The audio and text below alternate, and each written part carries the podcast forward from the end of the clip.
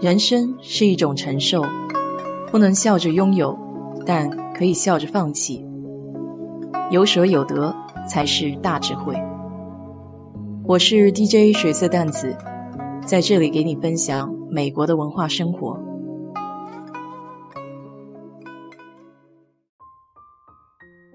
今天来给你聊一聊我这两天的经历吧。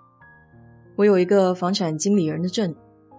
但是我基本上不怎么做这方面的生意，就是想着可以了解一下关于房子交易相关的知识，等自己处理的时候有点经验。我们本地有个房地产经纪的协会，那个网站可以帮助经纪人整合数据，查到关于过去房子的交易历史，对比附近房屋的售价等等。如果你是全职或兼职，有很多业务的人。那么这是一个非常便捷的工具，可以帮你节省好多时间。会员费加上每季度的费用大概在一千块钱左右。但是今年我不想续明年的费用了，毕竟对我来说大材小用。每次我也只是查查售价就得付一千块钱，所以我打电话给这个网站想要取消会员。通常在美国取消会员这种事情应该很容易。要么打电话，要么邮件，马上就给你解决了。结果我打电话过去，会员服务中心的工作人员给我说，他们协会规定，如果经纪人的证还是 active，就是处于有效的状态，是不能取消会员的。我当时一听就觉得不对，我的证 active 和取消会员有什么关系？我就给工作人员解释了一下我的看法，认为这条规定不合理。当然，接线的工作人员也很无奈，给我说这是上面的规定。那我就紧接着问他要规定的文件来看，可是他支支吾吾了半天也没法给我找到。我刚想说找他的领导聊一下，可手边正巧工作有事情，没法继续聊下去。后来为了证实他们这项规定没有来由。我还特地打电话到负责颁发房产经纪人证的政府机构，去询问他们这项规定的事宜。负责人让我写邮件给 enforcement，就是强制执行部门。邮件回复的也非常快，说这种私人机构和政府机构并没有相关的协议指定过上面说的这种规定。于是我杀了个回马枪，又打回给这个私人协会。告诉他们，政府部门没有这项规定。这一次换了一个接线员，要有经验一些，而且态度也好了很多。他给我详细的解释了一下想要取消会员的两种解决办法。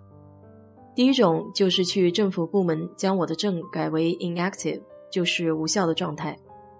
第二种就是找到一个上家，也就是 broker，可以支持我不用他们的服务。他继续解释道。第二种情况，即便这个上家不用他们的服务，也会有其他相关的机构需要付费。比如在达拉斯就有当地的房地产协会。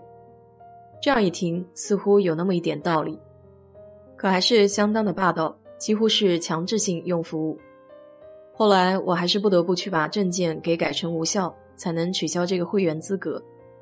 因为我发现，在这件事情上花费时间去唇枪舌剑。没有什么太大的必要，毕竟证件无效还可以变为有效的嘛。只是这个事情的确让我感受到，很多情况下，美国人还是比较认死理的。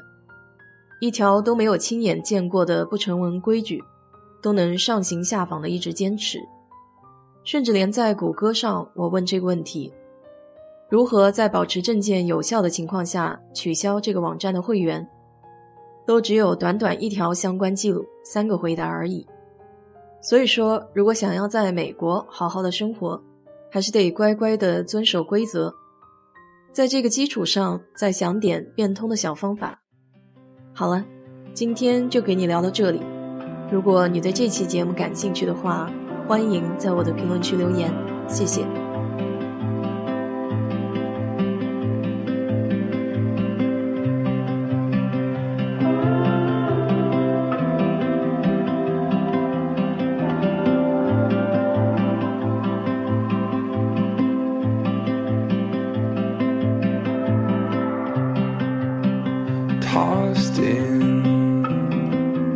Like a castaway. What we wanted, not what we thought we wanted. Tossed in, you couldn't see it coming. What we needed, not what we thought we needed. Don't.